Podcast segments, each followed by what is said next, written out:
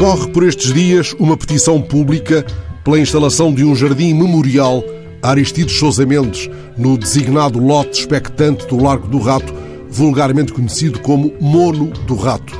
A petição retoma os argumentos de uma proposta já apresentada à Câmara Municipal de Lisboa há mais de dois anos, que não teve consequências visíveis. A petição, agora publicitada, encontra gancho e motivação num episódio lamentável. A proposta vencedora do Orçamento Participativo de 2019, de construção de um memorial a Aristides Sousa Mendes, um projeto do arquiteto Luís Azevedo Monteiro, replicando em três dimensões a assinatura do antigo cônsul português, continua na gaveta. Da gaveta do autarca ao gaveto com a Rua do Salitre e Alexandre Herculano, vai a distância da tão a todo o tempo invocada vontade política.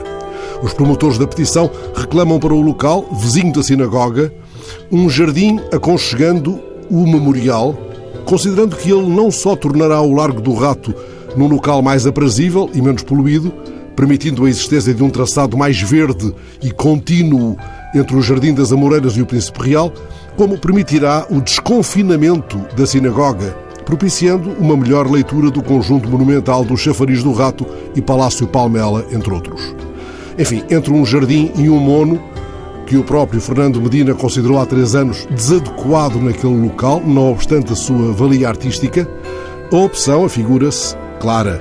Já a adequação do memorial Aristides Sousa Mendes ao local parece óbvia.